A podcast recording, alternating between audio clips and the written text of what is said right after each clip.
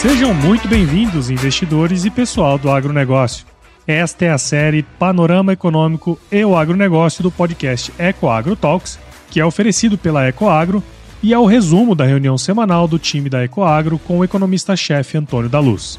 Na reunião de guidance, o time se prepara para os desafios da semana que começa, através de trocas de informações macroeconômicas e setoriais, de modo que todos estejam muito bem informados para entregar os melhores resultados tanto para o agronegócio como para os investidores, pois não tem elo mais forte entre o agronegócio e o mercado de capitais do que a Ecoagro.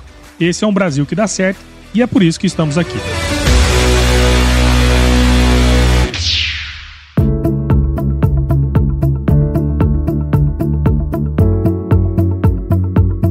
Olá, investidores! Olá, pessoal do agronegócio! Que bom, que bom tê-los conosco na nossa reunião de guidance semanal Nessa semana que se refere ao intervalo entre 8 e 12 de maio de 2023. Eu tinha prometido na semana passada, na nossa reunião anterior, que a semana seria bastante turbulenta, com muita emoção, e o mercado cumpriu a minha promessa. Tivemos uma semana bastante cheia, afinal de contas, tivemos a super quarta e, e outros desdobramentos que vou tratar agora, porque eles também influenciam as decisões nessa semana. Essa semana que também tem dados bastante relevantes que serão divulgados. Começando aqui no Brasil, um dado que eu estou bastante curioso para ver, que é a venda de veículos, que sai segunda-feira, dia 8, a leitura de abril da venda de veículos e de produção de veículos vai nos dar um, um bom panorama desse segmento industrial que é importante para a nossa economia, não tenha dúvida, mas ele expressa também bastante a questão dos, do impacto do crédito. Este segmento da economia ele é movido a crédito. E quando nós queremos ver o, os impactos dessa crise de crédito que já está montada sobre as nossas cabeças, eu não tenho dúvida que a produção de veículos e a venda de veículos, sobretudo,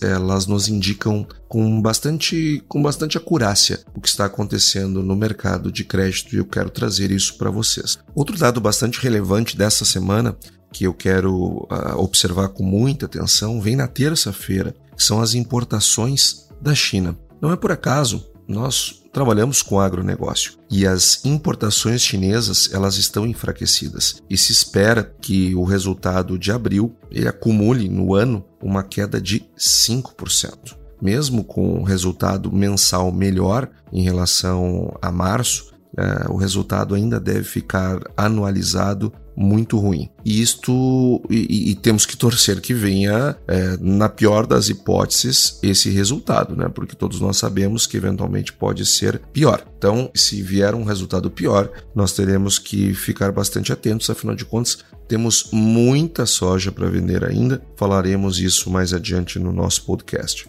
Terça ainda, nós temos a ata do Copom, que é, sem dúvida nós faremos uma leitura, vamos fazer uma avaliação e vamos trazer Uh, mais elementos na semana que vem, não há dúvida. Uh, a ata ela é super importante para o direcionamento, mas eu quero lembrar que na reunião passada, na, da semana passada, eu tinha tentado, pelo menos, antecipar o que, que viria no comunicado né, uma vez que na quarta-feira, após decisão do Copom, o Copom traz um comunicado ao mercado e ele veio bem em linha com aquilo que nós estávamos esperando. Você que não ouviu a reunião da semana passada, vai lá e ouça e depois leia o comunicado você e tire suas próprias conclusões. Nós conseguimos trazer aqui uma bela de uma antecipação da, do posicionamento do Copom pós-decisão. Falarei disso uh, muito em breve. Na quarta-feira também teremos dados bastante importantes sendo divulgados, quarta-feira, dia 10, onde teremos aqui no Brasil a divulgação da produção industrial. Por que, que eu estou acompanhando de perto a produção industrial.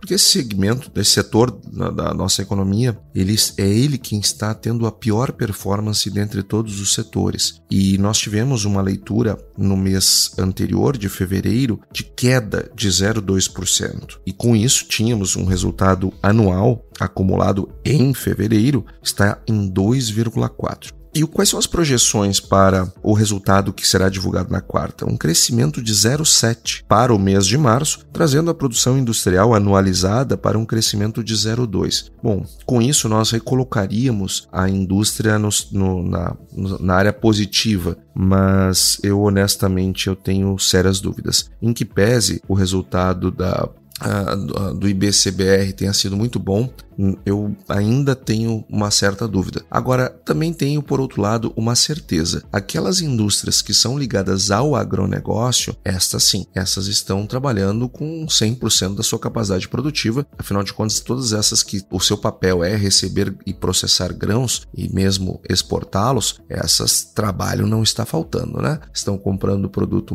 matéria-prima mais barata um ritmo de produção frenético e levando essa produção para seja para o mercado interno, seja para o mercado externo em grandes volumes. Então, a produção industrial, eu acredito que é possível sim crescermos esses 0,7, não será fácil, mas é possível crescer esse 0,7, mas quando nós decompusermos esse crescimento industrial, vocês vão ver ali a força e a importância do agronegócio, porque serão indústrias e são já são as indústrias ligadas ao agronegócio que estão puxando esse crescimento. E aí, quando nós olharmos lá a produção de veículos que vai sair na segunda-feira, esse resultado vai ficar muito claro, porque a produção de veículos tende a ser bem baixa, nós tendemos a ter um resultado bem, bem fraco e, por outro lado, um crescimento industrial mais robusto no mês de março, o que indica também, e de novo, a importância do agronegócio para os demais setores e não apenas para a agricultura. E quarta, nós temos lá fora um indicador super importante que é o CPI, a inflação medida ao nível do consumidor nos Estados Unidos sai na quarta-feira e a projeção do resultado mensal é de um crescimento de 0,4% é, para abril. E isto é, manteria idêntico ao que aconteceu lá em março, que também foi 0,4%, ou seja, a, né, crescer o segundo mês consecutivo 0,4%, o, que o que traria o CPI anual para 5%, anualizado, né, para 5%. Então, nós temos uma possibilidade, já na quarta-feira, de identificarmos se as decisões que foram tomadas pelo FONC agora nessa semana que passou, de elevação de 0,25 pontos taxa de juros nos Estados Unidos, se ela será suficiente ou não para os propósitos de contenção de crescimento inflacionário lá da autoridade americana. E você viu, eu vi, todos nós vimos as pesadas críticas e injustas dirigidas pelo presidente da República e seus assessores mais próximos, a decisão do Copom nessa semana que passou. Isto demonstra que não é só o Brasil que está com essa questão da elevação dos juros uh, gerando problema. Bom, lá nos Estados Unidos ainda se está aumentando a taxa de juros e a Europa também continuará aumentando os seus níveis de juros. E isto acontece, como nós já estamos cansados de falar aqui, isto acontece porque é necessário para conter a inflação. Os juros são instrumentos para contenção da inflação. E é importante que nós tenhamos a consciência de que inflação é uma doença grave da economia que gera estragos perversos que duram muito tempo e que destroem a economia por dentro. Portanto, a inflação ela deve sim ser combatida. A, o Banco Central da Austrália elevou também 0,25 pontos a sua taxa de juros, também para conter a inflação. O mundo inteiro está lutando contra a inflação, que é consequência da forte elevação de gastos que também foi necessária no período da pandemia. Já tratamos disso aqui um milhão de vezes. Na pandemia, os países, é, diante do fique em casa, aquela coisa toda, eu diminuo a oferta, mas não diminuo a demanda. E aí dele injetar dinheiro na economia.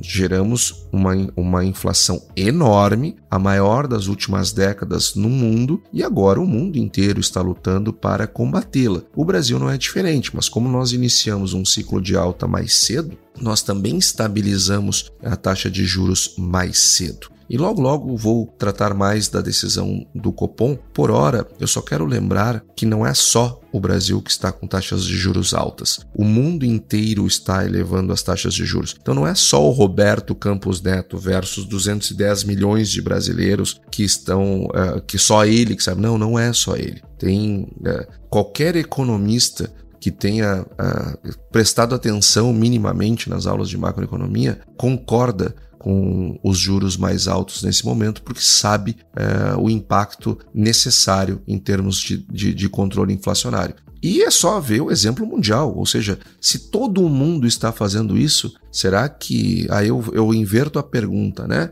É, o presidente da República é, questionou se será que só o Roberto Campos Neto está certo, enquanto existem 210 milhões de brasileiros que pensam diferente. É, eu faço a pergunta de maneira inversa: será que só o presidente da República sabe o que deve ser feito com os juros, enquanto todo o mundo está errado? Será que só ele é que está certo? Isto me lembra muito, muito mesmo, aquele, aquelas conversas que haviam sobre a vacinação por parte do presidente da República anterior. Como no nosso país nós temos uma tendência a repetir erros bobos. Como nós somos restritivos e refratários à, à, à, ciência. Que coisa impressionante! Muda o campo ideológico, mudam as pessoas, muda o certame, mas o mindset continua o mesmo. Que coisa triste isto. Mas o principal fato em questão aqui é que lá nos Estados Unidos nós teremos o CPI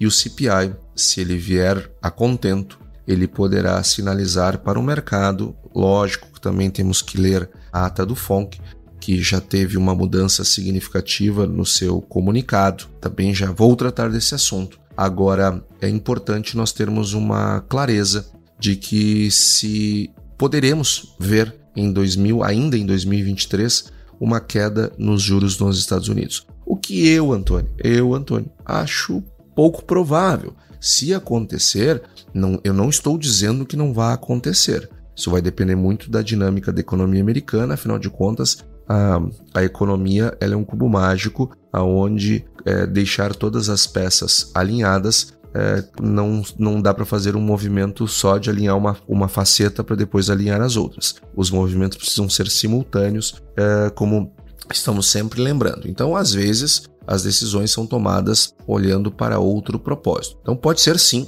dependendo uh, se a economia americana ela baixar muito seu ritmo e a sua atividade, pode ser que haja uma queda de juros nos Estados Unidos ainda em 2023. Entretanto, tudo ou mais constante, a partir das coisas que nós temos hoje, é provável que os juros se mantenham elevados de modo a fazer com que os efeitos defasados da política monetária coloquem a inflação americana para um sentido de convergência para as metas. E algo semelhante também é a nossa visão para o Brasil. Estamos tendo, e aqui já começo a entrar nos assuntos da nossa semana, estamos bastante ainda pressionados é, pela inflação. Se não vejamos, o próprio comunicado do Copom trouxe a, a preocupação com a desancoragem das expectativas. E o IPCA, até o Focus da semana anterior, lembrando, essa reunião de guidance está disponível para você cedo na segunda-feira. Então, portanto, antes da divulgação do relatório Focus da semana. Só que o da semana passada, pela quinta semana consecutiva, quinta semana consecutiva,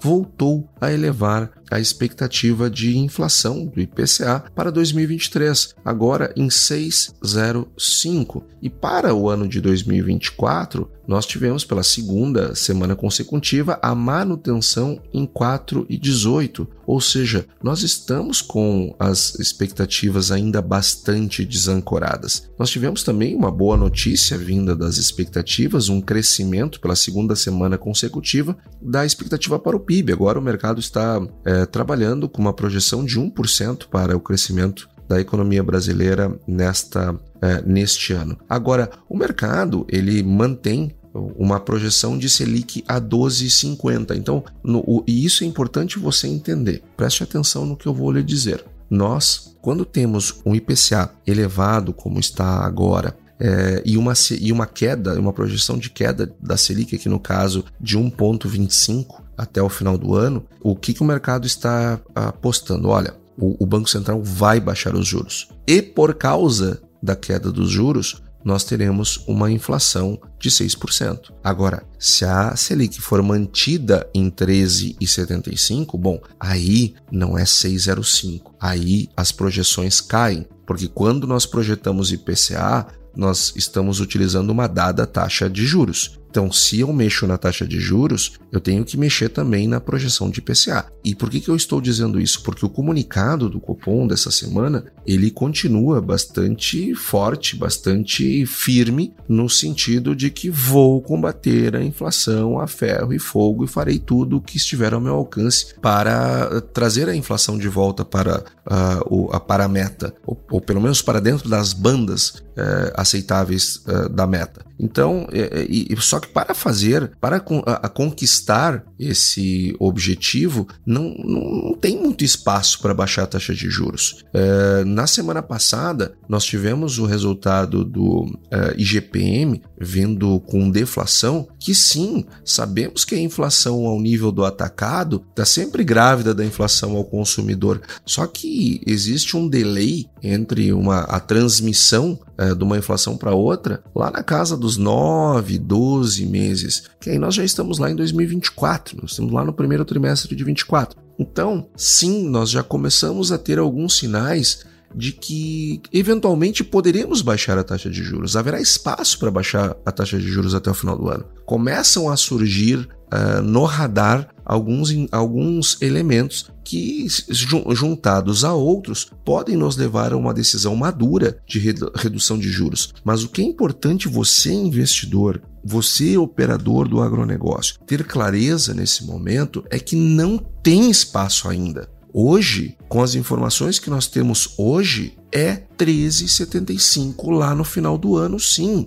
E um IPCA mais baixo do, zero, do 6,05, por conta da manutenção dos juros. Aí uma inflação mais próxima dos 5, é, 5,2, é, algo mais ou menos nesse intervalo, com a manutenção dos 13,75. Apesar de que começam a vir para o radar algumas possibilidades de baixar, mas elas ainda não são suficientes. Nós precisamos de muito mais para pensar em baixar os juros é, até o final do ano. Estou falando isso do ponto de vista técnico, não estou levando aqui em, em consideração pressão política, é, etc. Eu estou falando do ponto de vista técnico. Ainda não há elementos suficientes para se pensar em reduzir juros até o final do ano. Começaram a aparecer, mas eles ainda não são suficientes. Por enquanto, é juro 13,75 até o final do ano de 2023. Do mesmo modo, é lá nos Estados Unidos, é FONC mantendo os juros no intervalo de 5 e 5,25 até o final do ano também. É, basta ler tam, os comunicados,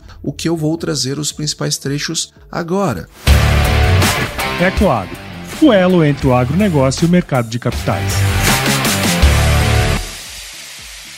Então, o que, que traz a leitura do comunicado do Copom? É, bom, ele veio bem em linha com aquilo que nós esperávamos. E ele está dizendo o seguinte: olha, nós temos fatores de risco inflacionário nas duas direções. Ou seja, eles também estão enxergando no radar elementos que podem eventualmente contribuir para que possamos acelerar, antecipar o processo de redução de juros. E eles, e eles trazem isso. É, mas, por outro lado, existem é, preocupações na direção de uma elevação da inflação. Porque, veja, hoje nós estamos com, uma, com projeções de inflação para o final do ano superiores à inflação acumulada em 12 meses agora. Ou seja, o que, que o mercado está esperando? Que haja uma aceleração da inflação nos próximos meses, puxadas principalmente pelos preços administrados. Esses são os que mais preocupam. Afinal de contas, as projeções para os preços administrados estão em 10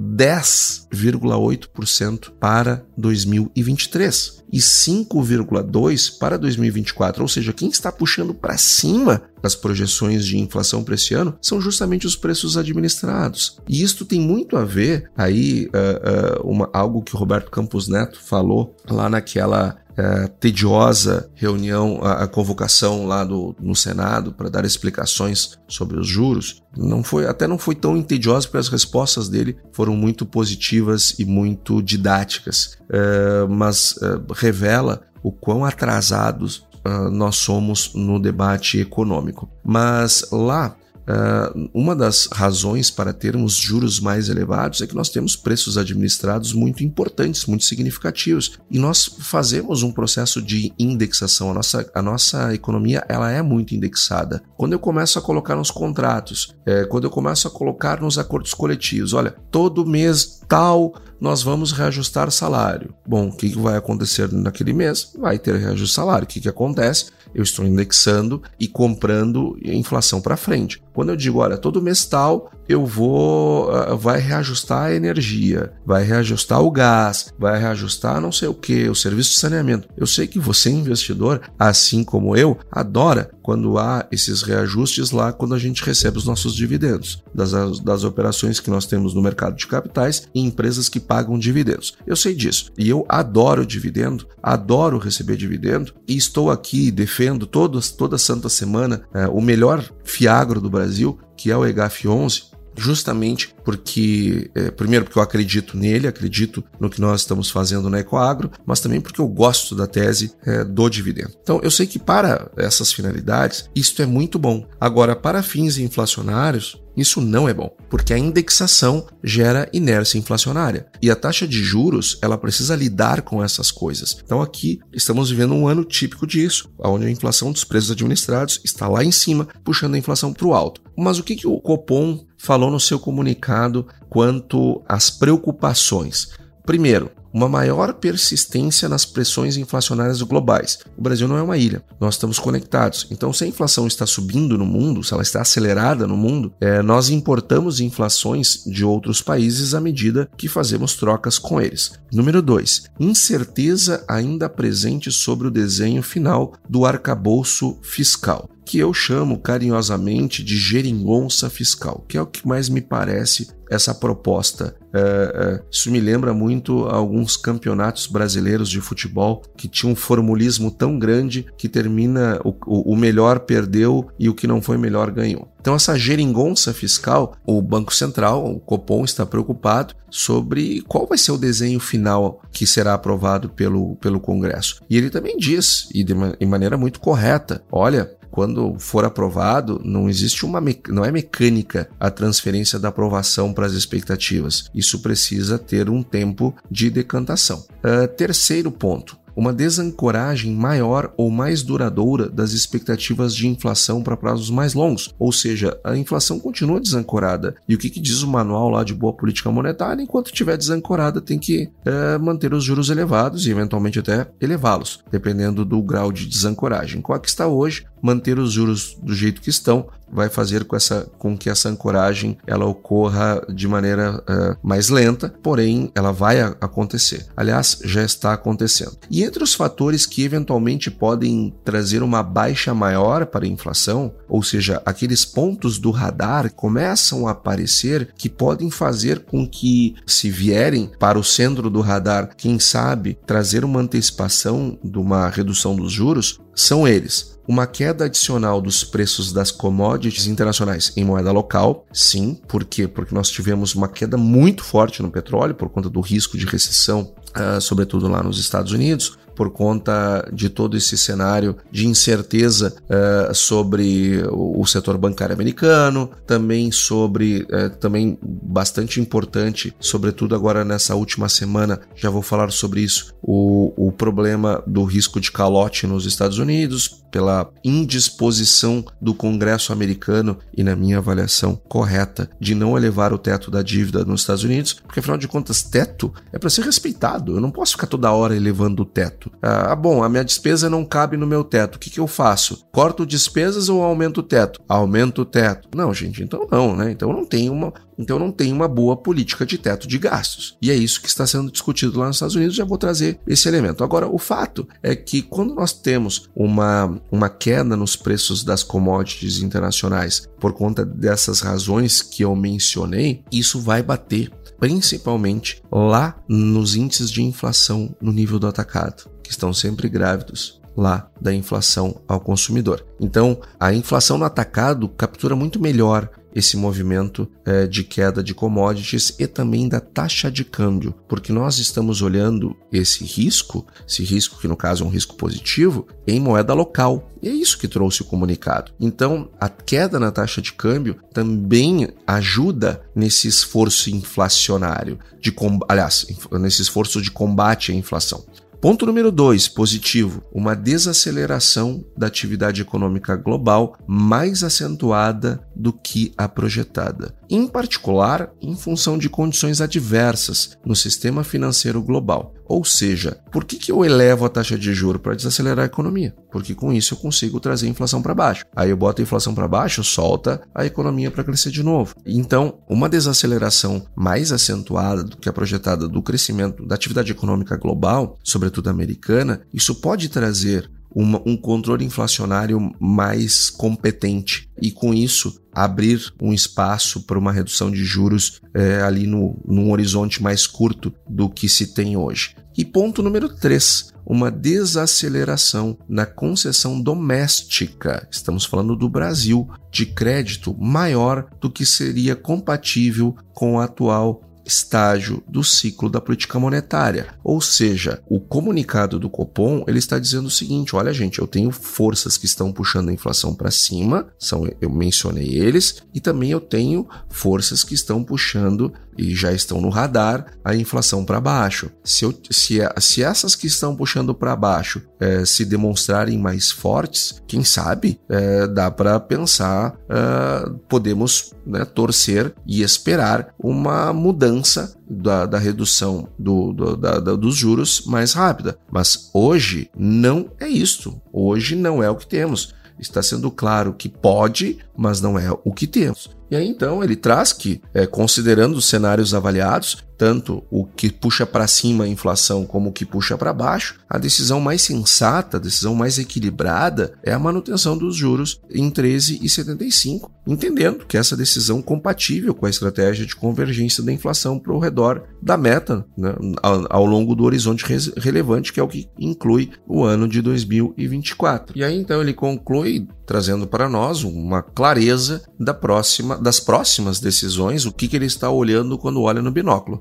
Ele diz o seguinte: olha, vou ler aqui para ser literal ao que foi dito. Considerando a incerteza ao redor dos seus cenários, o comitê segue vigilante, avaliando se a estratégia de manutenção da taxa básica de juros por período prolongado será capaz de assegurar a convergência da inflação. O comitê reforça que irá perseverar até que se consolide não apenas o processo de desinflação, como também a ancoragem das expectativas em torno das suas metas. Ou seja, ele está dizendo que vai fazer o que ele tem que fazer mesmo. O comitê avalia que a conjuntura demanda paciência e serenidade. Aqui, um recado claro para o governo na condução da política monetária. O Copom enfatiza que, apesar de ser um cenário menos provável, não hesitará em retomar o ciclo de ajuste caso o processo de desinflação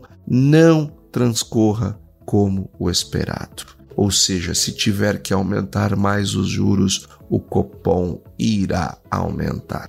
Então, está muito clara a diretriz do Comitê de Política Monetária, que, diga-se de passagem, agora na semana que passou, saiu uma matéria bastante preocupante que demonstra que o governo está se articulando para ter maioria no Copom ao, nos próximos anos, agora com a, as mudanças é, dos, dos diretores do Banco Central que votam no Copom. Gente, isso aqui não é condomínio, isso aqui não é assembleia de condomínio. Isso daqui não é para discutir é, questões ideológicas. É, o Congresso, é, é, quando é representado por pessoas que são à direita, outras que são à esquerda, outras que são de centro, elas estão expressando o pensamento da população brasileira para questões que são que dizem respeito a, aos desejos, aos anseios, às prioridades da população. Agora, política monetária não é isso. Política monetária é técnica. Política monetária não é uma decisão de desejo, não é de vontade, não é de maioria. É, é, é, é o, que a ciência, é o que a ciência manda fazer. Não dá para politizar o Copom. Gente, foi feito isso lá no governo Dilma. Será que nós esquecemos o que aconteceu lá na época que o presidente era o Alexandre Tombini? Nós esquecemos que enquanto o mundo inteiro desfrutava de uma inflação baixa, o Brasil passou a ter uma inflação de dois dígitos? Será que nós esquecemos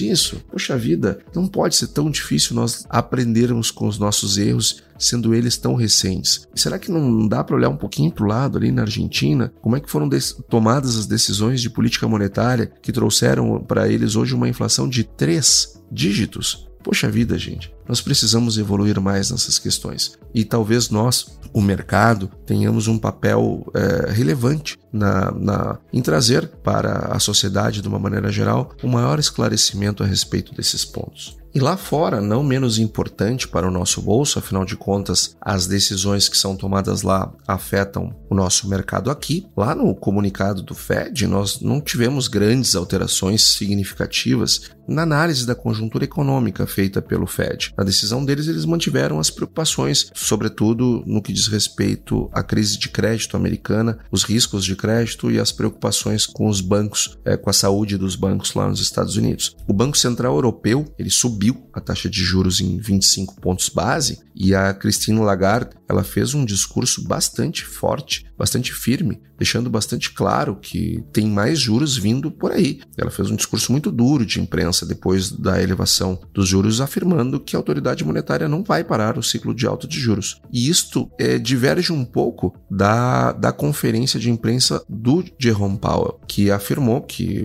diante dos desdobramentos, deu, deu sinais de que nós não teremos novas altas de juros nos Estados Unidos. E isso uh, aconteceu de maneira uh, muito cristalina, inclusive no comunicado do Fed, uma vez que eles alteraram um trecho do comunicado que indicava que novos aumentos nas taxas de juros uh, poderiam vir na, nas próximas reuniões. Então, quando o, o, o comitê retira esse trecho, o que, que ele está dizendo? Qual é a mensagem que ele está dando? Que acabou, não vai ter mais novas, eh, novas elevações nas taxas de juros nos Estados Unidos, a menos que surjam outros fatos que exijam uma nova reflexão do colegiado. Do contrário, não deveremos esperar novas taxas, a, novas elevações nos próximos, nas próximas reuniões. O que trouxe muita animação para o mercado. Tanto é que o mercado subiu bastante lá fora e puxou a, a, Bolsa Brasileira eh, também para uma elevação eh, por conta justamente da, de uma expectativa agora muito clara de que não teremos novos aumentos. E aí o mercado, sempre otimista, já começa a olhar, não, então se não vai ter aumento, porque vai ter queda. Tanto é que as expectativas, as probabilidades de queda de juros, já em julho, eles já está em 45%, né? O povo é muito, o povo, o povo é bastante otimista mesmo, mas é assim que tem que ser mesmo. Nós, todos nós temos que ser otimistas e o mercado tem que ser otimista. Isso é importante, isso faz uh, as coisas crescerem. Imagina se o mercado fosse pessimista. Como é que nós teríamos investimentos no mundo? Uh, eles seriam muito mais travados do que são, o mundo cresceria muito menos do que cresce cresce. Então eu acho super positivo uh, o otimismo do mercado. Mas o meu papel aqui com você, que está aqui na nossa reunião de guidance, e agora, antes nós éramos dezenas, depois nós passamos para centenas, agora nós já somos milhares de pessoas aqui na nossa, na nossa reunião de guidance. O meu papel com você é trazer as coisas como elas são porque não adianta você ser otimista, se posicionar de uma forma que venha ao encontro do otimismo, mas que não vai lhe ajudar a ganhar dinheiro. E você vai se posicionar de uma maneira é, equivocada. Então, meu papel aqui não é ser otimista nem pessimista, é trazer as coisas é, tão é, tais quais elas são para que você possa tomar uma decisão a mais madura possível. E que é uma prova de que esses 45% são otimismo puro? Pois é, depois da decisão, nós tivemos lá 45% das apostas lá dizendo que o juro já cai em julho, né? Bom, só quem Só quem não conhece minimamente o processo de, é, é, de política monetária, de, é, de condução de política monetária para achar uma coisa dessa. Mas tudo bem, é o otimismo do mercado, como eu disse, eu acho isso ótimo. Só que depois nós tivemos no dia 5, na sexta-feira, a divulgação do payroll, que são que é o relatório de empregos lá nos, nos Estados Unidos, os, os, empregos não agrícolas. E aí, qual era a projeção? Né? Bom, primeiro,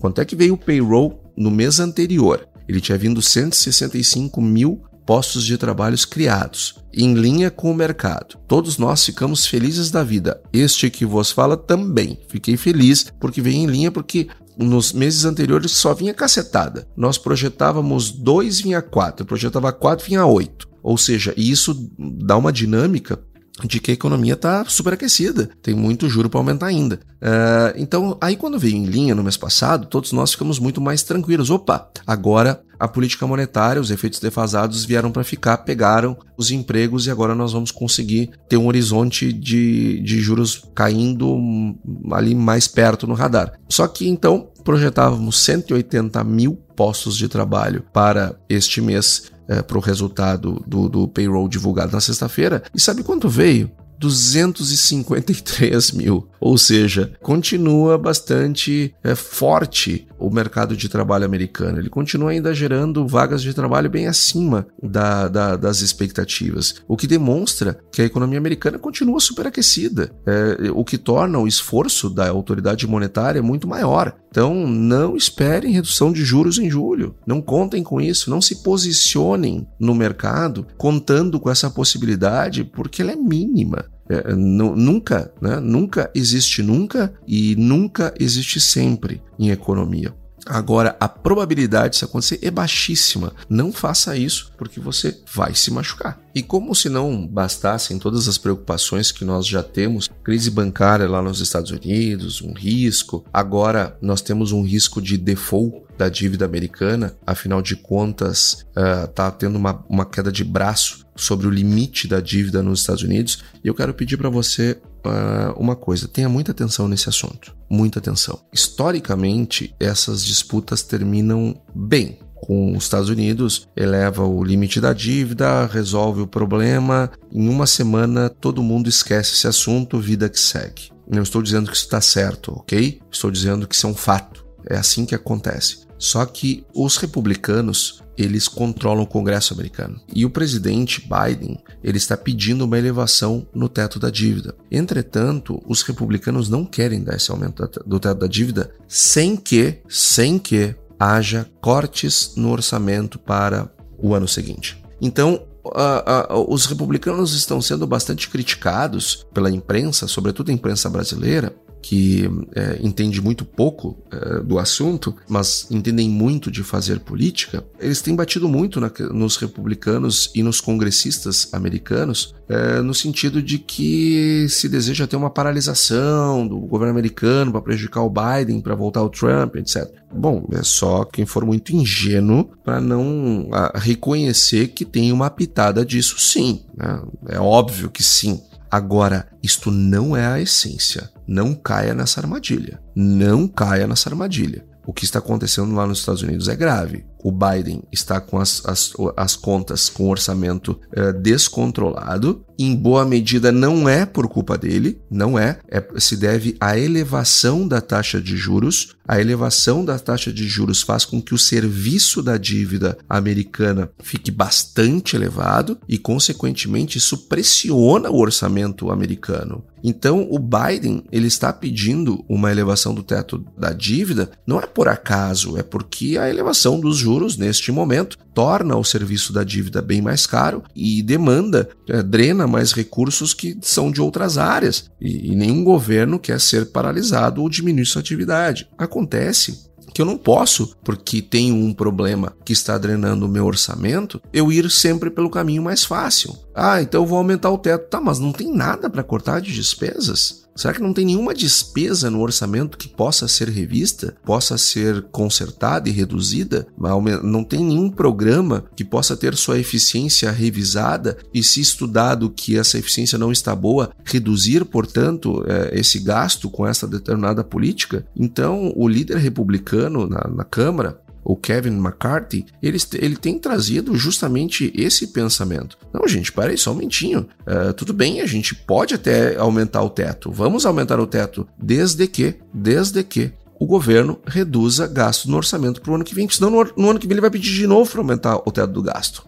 Então, uh, uh, o debate não é ruim e ele não é draconiano como o próprio presidente Biden acusou de ser o debate e, consequentemente, os cortes no orçamento. Não, não são draconianos. Eles estão corretos. Eu não posso simplesmente sair elevando o teto de, de gastos e de dívida só porque, ah, não, temos um problema, como é que eu resolvo? Ah, eu aumento o teto. Não, parei somente em as despesas. É uma, é uma decisão, é, essa é uma discussão positiva que melhora, que, que no fim do dia entrega maior eficiência para o gasto público americano e uma redução do, do crescimento da dívida americana. Então isso não é uma coisa ruim. Agora, claro, deixar paralisar, isso de fato não é uma coisa boa. É, isso é algo ruim, muito ruim. Então, esperamos que se encontre um, um caminho do meio, que é o, o, que é a tendência de que venha acontecer. Só que no meio dessa discussão, e isso você precisa saber disso, vai rolar muita água e muita notícia. Então, de, deverão vir notícias muito ruins, é, é, espalhafatosas e calamitosas, no sentido de que agora vai, agora tudo entra em colapso, e aí o mercado mergulha né, profundamente no terreno negativo. Depois vem outras notícias dizendo dizendo que não, não, mas parei, mas vai acontecer, não, parece que acharam um caminho, e aí o mercado volta de novo. Por que, que eu estou trazendo isso para você? Volatilidade. Se prepare para a volatilidade trazida por esse assunto. E para encerrar as questões que, nós, que você tem que ter no seu radar uh, nesta semana, eu quero trazer uma preocupação que o Charlie Munger, que é nada menos do que o sócio do, do oráculo de Omaha, Warren Buffett, ele, ele trouxe uma preocupação bastante relevante em relação com uma possível crise imobiliária nos Estados Unidos. Não essas que são ditas pelos sentinelas do desastre, né? Nós temos gente que todo santo ano projeta uma grande crise. É, e aí, quando eles acertam, bom, eles viram o xodó de todo mundo, né? Porque o pessoal só lembra das acertadas e esquecem que eles todo, todo ano projetam uma crise. A, a, a coisa mais fácil de à notoriedade é, é projetar crise todo santo ano, porque no dia que você acerta, todo mundo vai considerá-lo algo melhor. É, não, não é disso que nós estamos falando aqui. Não é esse tipo de gente que nós estamos falando aqui. Nós estamos falando de pessoas sérias que não estão trazendo uma crise imobiliária nas proporções de 2008. E isto ele deixa claro, assim, abre aspas, a situação está longe de ser tão grave como 2008. Só que não é, é, é, não precisa ser igual a 2008 para nós termos problema no crédito e em outras áreas. E numa economia fragilizada como está a americana, com uma desaceleração bastante forte, é, que eventualmente eu não acredito nisso nesse momento, acredito em pouso suave, mas é, vozes respeitosas acreditam que essa, esse pouso suave possa e deva virar uma recessão ali na frente. Então, uma crise é, é, imobiliária com a economia do jeito que está, isto é bastante preocupante. Então veja, é, essas, é, é, isso você tem que ter no seu radar porque isso traz muita volatilidade. Tanto a discussão lá do, do, do teto da dívida americana, quanto a crise bancária americana e agora uma possível imobiliária, é, porque momentos como este de elevação de juros tira muita sujeira debaixo do tapete, é, traz muita volatilidade. Não é à toa né, que a nossa bolsa ela afundou nessa semana e depois na sexta-feira bombou. E isto, na semana, tivemos um crescimento de 0,69. Então veja, nós chegamos a ter uma queda de 2% na terça-feira depois subimos quase 3% na sexta. Então, no final, no frigir dos ovos, subimos 0,69, que foi até bom, uma semana de alta, né? Fazia horas que nós não víamos isso, mas uma alta muito modesta diante da volatilidade que teve. Então se prepare para mais volatilidade nessa semana. E para finalizar o nosso podcast essa semana, pessoal, eu quero trazer aqui uma visão do agronegócio. Quero trazer aqui uma boa notícia. Os preços das commodities agrícolas pararam de cair. Inclusive, tivemos uma pequena elevação nessa semana, o que é sem dúvida uma notícia extremamente alvissareira.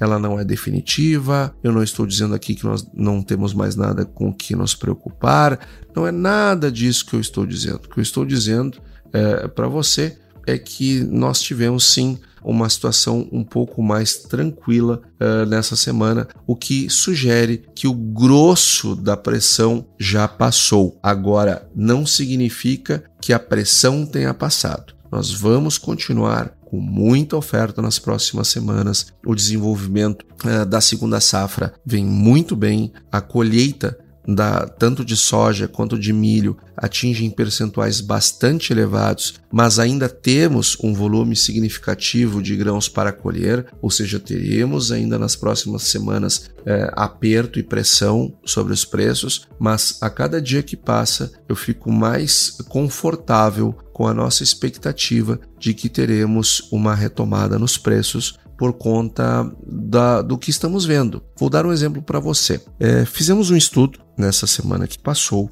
demonstrando que os preços caíram é, desde o momento que, que empinaram para baixo, ali em fevereiro. É, para cá, nós tivemos uma queda de 20% nos preços é, da soja. Sabe quanto é que foi a queda no preço em Chicago?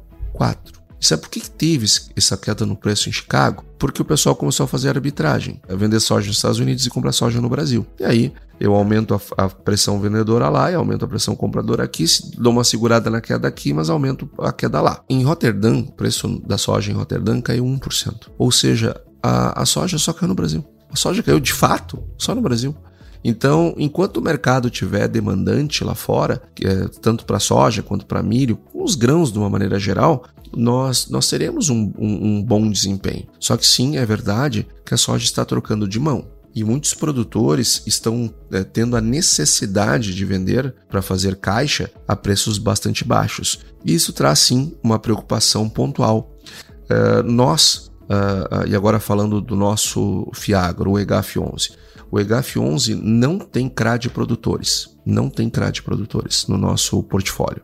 A nossa tese é só revenda. Então, é, é, logo, isso traz uma, uma dispersão de risco gigantesca, porque nós só trabalhamos com revendas que por, que, por sua vez, trabalham com produtores, mas cada CRA, cota sênior, que nós compramos, é, tem debaixo dele lá milhares de produtores. Então nós estamos falando de dezenas de milhares de produtores é, que compõem o nosso Fiagro. Então nós estamos bastante tranquilos, mas sem dúvida quem tem uma composição maior com CRAS de produtores poderá eventualmente ter que fazer algum tipo de é, renegociação, de reposicionamento, de prorrogação, coisa do tipo, o que é normal, tá? O que é absolutamente normal no agronegócio, mas que sem dúvida eleva um pouco o nível de risco mas não é o nosso caso. Agora, a boa notícia da semana, sem dúvida para o agronegócio, é a retomada dos preços de maneira muito leve, muito suave, mas deve ser comemorada, porque só ter parado de cair já foi algo altamente positivo. Agora, ter subido, mesmo que um pouquinho, sem dúvida é um luxo. Então, pessoal, muito obrigado por ter nos acompanhado até aqui na nossa reunião de guidance semanal. Desejo a todos uma excelente semana de excelentes negócios de bons posicionamentos. E convido vocês a estar conosco na semana que vem aqui na nossa reunião de guidance. Um grande abraço, até semana que vem. E aí, você gostou desse podcast? Se gostou, considere compartilhar este episódio com alguma pessoa que irá se beneficiar deste conteúdo e nos ajude a alcançar mais pessoas. O roteiro e apresentação deste episódio foi do economista-chefe da Ecoagro, Antônio da Luz, a produção do Agro Resenha e a edição do Senhor A. Saiba mais sobre a Ecoagro em www.ecoagro.agr.br. Ecoagro, o elo entre o agronegócio e o mercado de capitais.